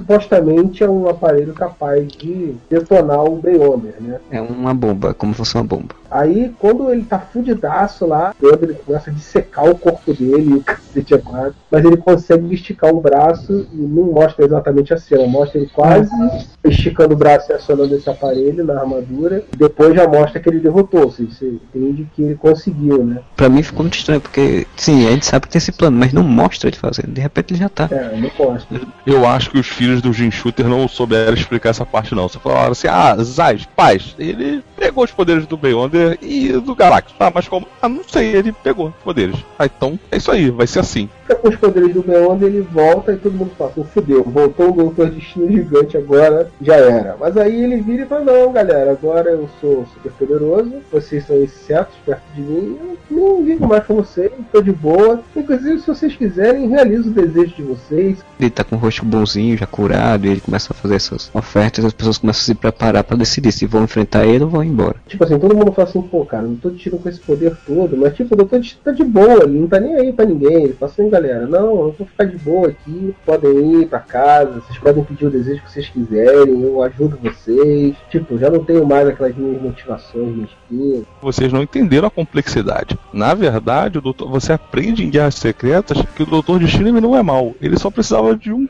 cirurgião plástico. Era só isso. É, Caralho, ele tá infernizando a vida de todo mundo ele podia ir lá no Pitangui e tava resolvido. Exatamente, que você vê que ele pegou, ele fica com o rosto, pô, direito, sem aquela cicatriz, pô, agora ele é um cara super legal, super descolado, super maneiro, super participativo. Aí os heróis todos se reúnem e falam assim, ei galera, vamos deixar o destino de boa mesmo ou vamos tentar fazer uma coisa? Tipo, cara, agora é Deus, mas a gente vai tentar fuder ele. Só falta o Colossus decidir, né? Todo mundo vota por atacar o, o Doutor Destino. Ninguém, por nenhum momento, cogita assim, não, bicho, o cara tá de boa agora, vamos viver nossa vida. O único que questiona um pouco é o mala do Colossus, mas o que ele fala é bem pertinente, cara. O que ele fez pra nós, ele pode nunca nos ferir. Ele parece ser um cara completamente diferente do que era antes. Se a gente atacar ele sem provocação, não somos nós os criminosos, tipo, pô, é verdade, cara. É, é tipo assim, somos todos heróis, mas não aceitamos que você possa se regenerar. Exato. Mas aí do nada ele fala assim, não, tá bom, vamos lá. Porque eles falam que tem que ser unânime, né? Ah, mas, daí, mas daí ele tava na pressão, né, cara? Devia estar todo mundo olhando torto, tá, porra, e aí, e aí? É, exatamente. né? Ele tá, Do tá assim, caralho, vocês querem? Vamos. Do nada ele decide que vai, e aí o Capitão América já tinha falado, ó, não sei não, a gente vai decidir isso aqui, mas ele é de Deus agora. Ele pode a qualquer momento mandar um raio e destruir a gente, se a gente decidir atacar ele. E aí assim que eles decidem, o Destino faz exatamente isso. Manda um raio e mata todo mundo. E aí a penúltima edição termina assim, todos os heróis mortos. Doutor Destino tem o poder de Deus, mas como todo mundo sabe que os heróis voltaram de boa, todo mundo sabe que de alguma forma eles vão voltar, né? Mesmo porque ainda tem mais uma edição, né, cara? O que, que eles iam botar na última edição, né? Próxima edição, a capa já é o Doutor Destino, sem as cicatrizes, mas já com a cara de mal, de volta. E aí é isso, né, cara? No final eles bolam um plano mirabolante. O Beyonder não estava morto, né? O Beyonder estava se infiltrando no corpo de algumas pessoas. E ele se infiltrou no, no garração que começou a jogar umas letras estranhas pro Dr. Destino. O Dr. Destino não estava conseguindo controlar os poderes dele direito. O menor pensamento dele estranho podia gerar uma realidade diferente. Enquanto isso, os vilões estão no verdadeiro Big Brother, né? Que estão lendo revista no chão. Não, eles estão quase num sitcom. O apartamento dos vilões. Exatamente. Seria um bom sitcom, hein, velho? O homem absorvente deitadão no sofá, o outro lá, amarelo e verde, que eu não sei o nome dele, lendo um gibizinho no, Massa. no chão, com a bola de ferro ali do lado, lar- largado. O Dr. Octopus andando pro lado e pro outro com o braço cruzado pra trás. Tá tipo o apartamento dos vilões. Os heróis sentam no pau no- em cima do, do Doutor Destino, fica todo mundo, na verdade, enfrentando umas criaturas que o Garra Sônica cria, né? E, embora seja o Beyonder controlando o Garra Sônica, ele tá se fazendo passar por pau mandado do Destino, né? E aí o Capitão? América começa a trocar uma ideia com o Doutor Destino e nisso o Doutor Destino mesmo se derrota, né? Ele começa a imaginar toda hora que o Capitão América ele destrói o Capitão América, mas o Capitão América volta. Ele é onipotente, né? Então isso acontece toda vez que ele imagina o cara voltando. Ele mata o Capitão América, sei lá, três vezes, mas no final das contas ele começa a perder o controle dos poderes. Aí Beyonder, né, que tá escondido como uma energia dentro do Garra Sônica, vai lá e toma os poderes de volta, pode com o seu destino e acabou. Ele desaparece, né? Doutor Destino, o Garra Sônica e o Beyonder, forma de energia, desaparecem e pronto. Eu só gosto de mencionar a forma como o Ultron é derrotado nessa edição, que ele é derrotado pela Vespa. Desmonta ele. O Ultron volta aos 90 do segundo tempo e a Vespa que consegue entrar dentro dele mi- miniaturizada e destrói ele por dentro, puxando uns fios. Aí eu entrei lá e comecei a puxar uns fios. Aí você descobre o quê? Você descobre que o Ultron, na verdade, é que nem aqueles bonecos de comando de ação, que tem um elástico ligando a- o tronco com, a, com as pernas. Exato, como a Redenção lá. Desmonta exatamente assim. Ele fica desmembrado, exatamente. Cara, tem mais uma coisa que é legal falar, que é o uniforme do Professor X, Eles voltam naquela máquina de costura lá, faz o uniforme mais pronto do universo. Todo amarelo com um X no meio, parece um vila de pipa, sei, careca, sei lá, bicho. Tá parecendo mais o Lex Luthor de amarelo, né? Exatamente, muito lindo, cara. E aí o Reed Richard bola um aparelhinho lá e vai mandando todo mundo de volta pra casa. E o Ben Green fala: Não, vamos ficar aqui de boa, no meio do deserto, num planeta que não tem nada. Tô aqui de volta pra casa, não. Quando chegar lá, eu vou virar uma coisa, não vou conseguir desvirar. A última cena é ele dizendo que o Richard é um sujeito legal, mas ele se preocupa demais. Que ele vai ficar um pouquinho solitário, mas não foi isso que o Roosevelt disse? Não há nada a temer. Aí termina a história. Dá uma abrupta e bizarra. E aí diz que ele tinha uma revista na época que ficou mostrando as aventuras dele nesse planeta aí, nesse planeta mundo bélico aí, né? Quando ele resolveu voltar pra casa, saiu do mundo bélico, o mundo bélico foi destruído, que ele só existia porque ele tava lá. E toda essa parte não foi publicada no Brasil, né? Não, não foi publicado. Não, e eu imagino que lá foi publicado ao mesmo tempo que Secret Wars estava saindo, ou será que começou depois? Não faço ideia. O Secret Wars né, teve uma parte 2 que foi também outra minissérie, uma parte 3 que saiu numa revista né, do Capitão América, se não me engano, né? Sim. A parte 2 aí realmente eles pensaram no sucesso que fez, né? E aí já fizeram, tipo, foi a primeira mega saga realmente interligada, né? Porque se passou no universo da Terra, realmente, né? Foi o Beyonder visitando a Terra dos heróis, tentando entender como é que era o comportamento das pessoas na Terra, e bababá. E assumindo a roupinha com ombreiras e roupa branca, né? E mullet. Eles realmente fizeram um conceito de crossover com os títulos, né? Títulos todos da Marvel na época tinham, o Beyonder aparecia nos títulos, tinha uma interação muito maior, né? Que foi uma coisa que a DC fez na crise das Infinitas Terras, né? Porque depois de- do sucesso do Secret Wars, algum tempo depois, a DC fez a crise. E na crise tinha isso, né? Ela afetava todas as revistas, né? As revistas de linha dos heróis repercutiam o que estava acontecendo na crise. E a Marvel fez isso também com o Secret Wars 2. Secret Wars 3 eu nem sabia que tinha existido. Assistido. Eu só soube porque o encadernado da Panini que cita que teve uma história do Quarteto Fantástico onde eles explicaram quem realmente era o Beyonder e que o nome da história era Secret Wars. É, agora a gente vai ter a Secret Wars, mais uma, que não denominar será 4, 5, 6 de nada, só se chamam de Secret Wars, que é basicamente a mesma coisa, só que utilizando as realidades alternativas da Marvel.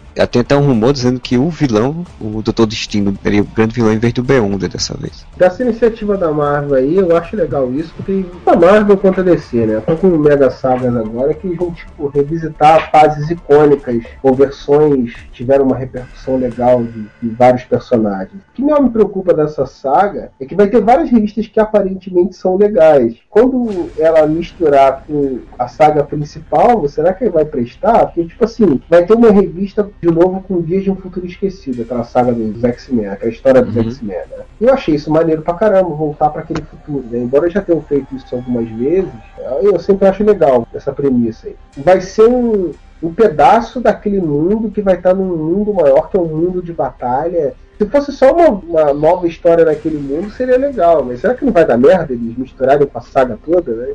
Criar um, um Battle World, assim como em Guerras Secretas, na saga original. Eles criaram um mundo, pedaço de outro mundo, até, até de Denver. Vão jogar um monte de pedaços de realidade num mundo só. E, e é- eu também fico curioso pra entender essa dinâmica, né? Se É, vai. vão pegar é, uma realidade tipo Era de Ultron, outra de zumbis Marvel, outro Dia de um Futuro Esquecido, uma outra de Planet Hulk. Vão fazer uma puta uma zoeira, né, cara? Uma mistureba tremenda, né? Mistura de Guerra Secreta com Crise da Infinitas Terras, né, cara? Mas talvez seja melhor escrito dessa vez porque as crianças que escreveram a primeira saga das Guerras Secretas já cresceram, né? Pode ser. É, vamos ver no que, no que vai dar, né? Não tem como ser mais tosca e ao mesmo tempo mais engraçada do que essa Guerras Secretas originais. Guerras Secretas, assim, ele é ruim, mas ele é bom. Ele é tão tosco que ele acaba ficando bom. Sabe dublagem dos anos 80 que fazia o filme ficar melhor do que ele era originalmente? É o caso. Sei o Cobra. O Stallone Cobra lá. Cara, São- Secret Wars é, é tragicômica, cara. Isso devia ser lançado em animação e dublado pelos dubladores dos anos 80. Que ia ter. Uh, Josh! Ô, meu filho! Mas sabe que eles já fizeram uma versão do, do Secret Wars em desenho, né? Teve Ah, um, Homem-Aranha é bem tosco. um episódio do desenho do Homem-Aranha onde eles chamaram de Secret Wars. E aí tem um monte de vilões, tem, tem até o Caveira Vermelha, que não tem no original, né? Eles não tinham pensado em usar o cabelo vermelho e fazer bonequinho. Vai, porra, cara, que mole que a gente deu. Vamos botar ele agora. Mas tem os personagens todos? Será? Eu não lembro. Que, Não, aquela não, bosta não, muitos personagens. Tem o Doutor Destino, tem Tempestade, tem meia dúzia, Homem de Ferro, tem, tem uma meia dúzia, assim, não é? É um episódio do desenho, né? Não dá pra jogar todo mundo. Eles sempre fizeram versões dessas sagas famosas, principalmente dos anos 80, só que modificadas, né? Do X-Men tem a Dias de um Futuro Esquecido também, só que modificado. São outros X-Men, é outra formação dos X-Men, então eles adaptaram, né? Exato, e adaptaram a história também. né? tudo.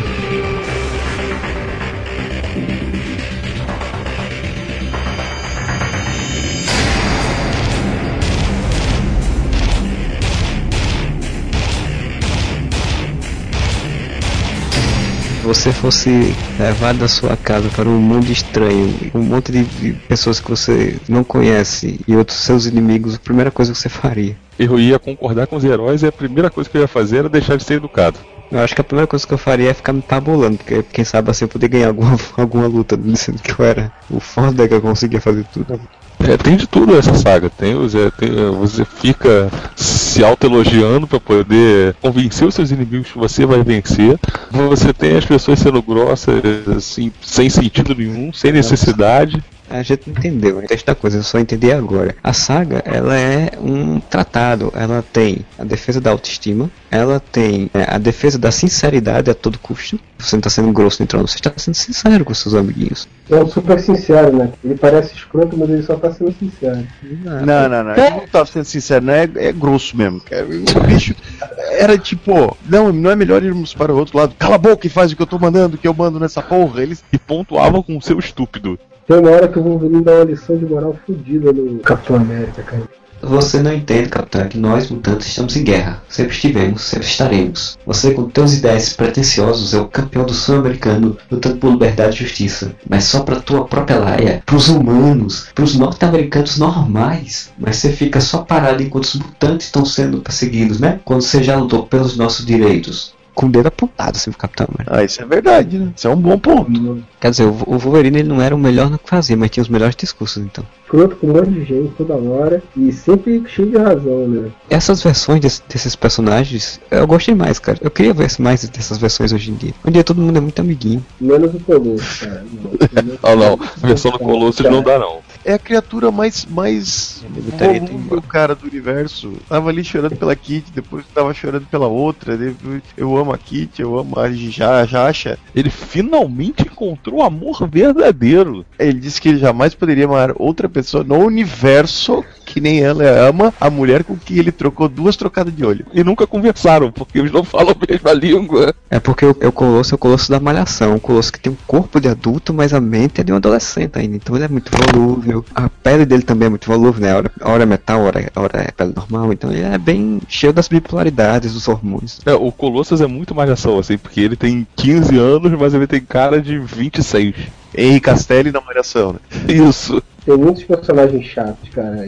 O Colossus é um saco. O Seu Fantástico é um saco também. Tipo, assim, Ah, não, mas ele é um saco em qualquer versão. Isso. está grávida lá no outro lugar, tu daria tudo pra estar do lado Estou dela. Eu não saudade. consigo fazer nada direito. Mas eu cara, pô, precisamos fazer uma parada assim. Ele vai lá e faz. Pô, você é foda, cara. Assim, não, mas eu não estou bem, porque minha mulher diz, ah, porra, eu estava na lua de mel com a minha mulher também, me tiraram de lá, poxa, daria tudo pra estar lá. Eu Falei, ai, caralho, que E podiam ter, ter sacaneado mais, né? Quando o seu fantástico começou a chorar, mingar por causa da mulher, podiam ter dado um tapinha nas costas dele e falar assim: "É, tranquilo, o namoro tá lá.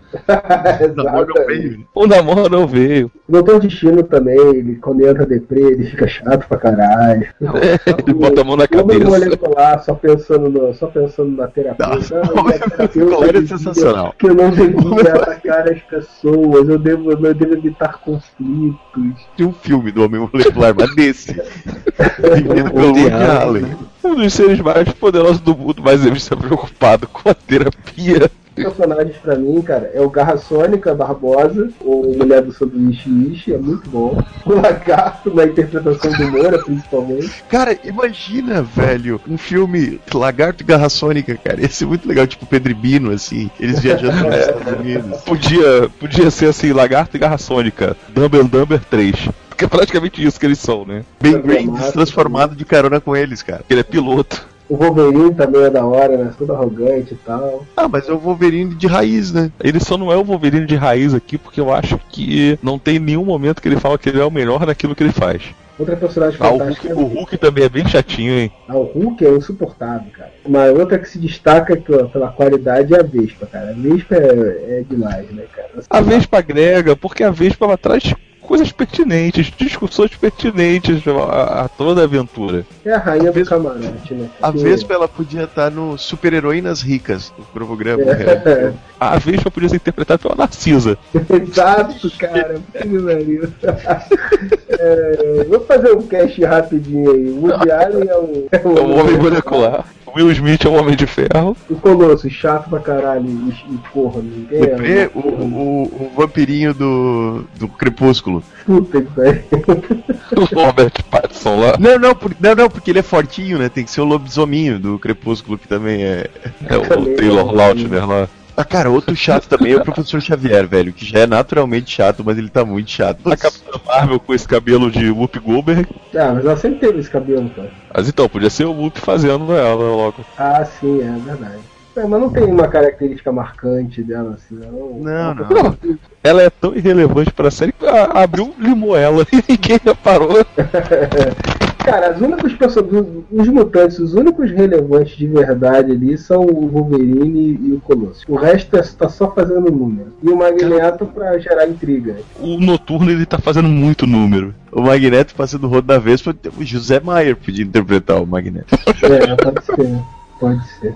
Nossa, pegou, opa, pegou, pegou, vamos lá, pra terminar, pra terminar, mão esquerda, um, dois, três, quatro, bate, acabou, acabou, acabou, acabou! Então, depois de toda essa zoeira, essa loucura, essas guerras secretas todas, e os bonequinhos e as crianças brincando de fazer historinha, eu queria primeiramente agradecer ao El Pato Vingador por ter participado mais uma vez aqui. Obrigado, pô. Sempre que precisar, pode chamar. Não, você tem que falar igual os heróis da Marvel. Ainda bem que eu Boa. estava aqui porque eu sou muito melhor e sem mim vocês jamais conseguiriam. Eu estava aqui nesse quarto branco, reluzente, De paredes azuis acinzentadas. Se fossem outras pessoas não teriam resistido porque eu sou superior. exceto o Thor. O Thor conseguiria ficar equalizado na minha pessoa. Não releio, cara. Se você teve, se você leu essa história no passado. e Não, cara, releia. Releia, mas entenda que é uma comédia. Eu pensei, puta, era muito massa, não reler. Você vai se decepcionar pra caralho, cara. Tem que levar na zoeira, senão não dá pra encarar, cara. É uma saga que não resistiu ao tempo, mas que tem sua grande importância aí, né? Ter gerado esse monte de mega sagas que a maioria é um lixo. Essa, inclusive, né? É, criou uma tendência no mercado, né? Fazer história de merda. Então espero que vocês tenham gostado. A gente volta semana que vem. Mande lá e-mails para contato.areva.com com duas As falando do que, é que vocês acharam, sugestões, indicações que vocês tenham. Tem o facebook.com barra Uareva com dois As e o Twitter arroba Uareva com dois As também. Tenham um bom final de semana a todos e Uareva!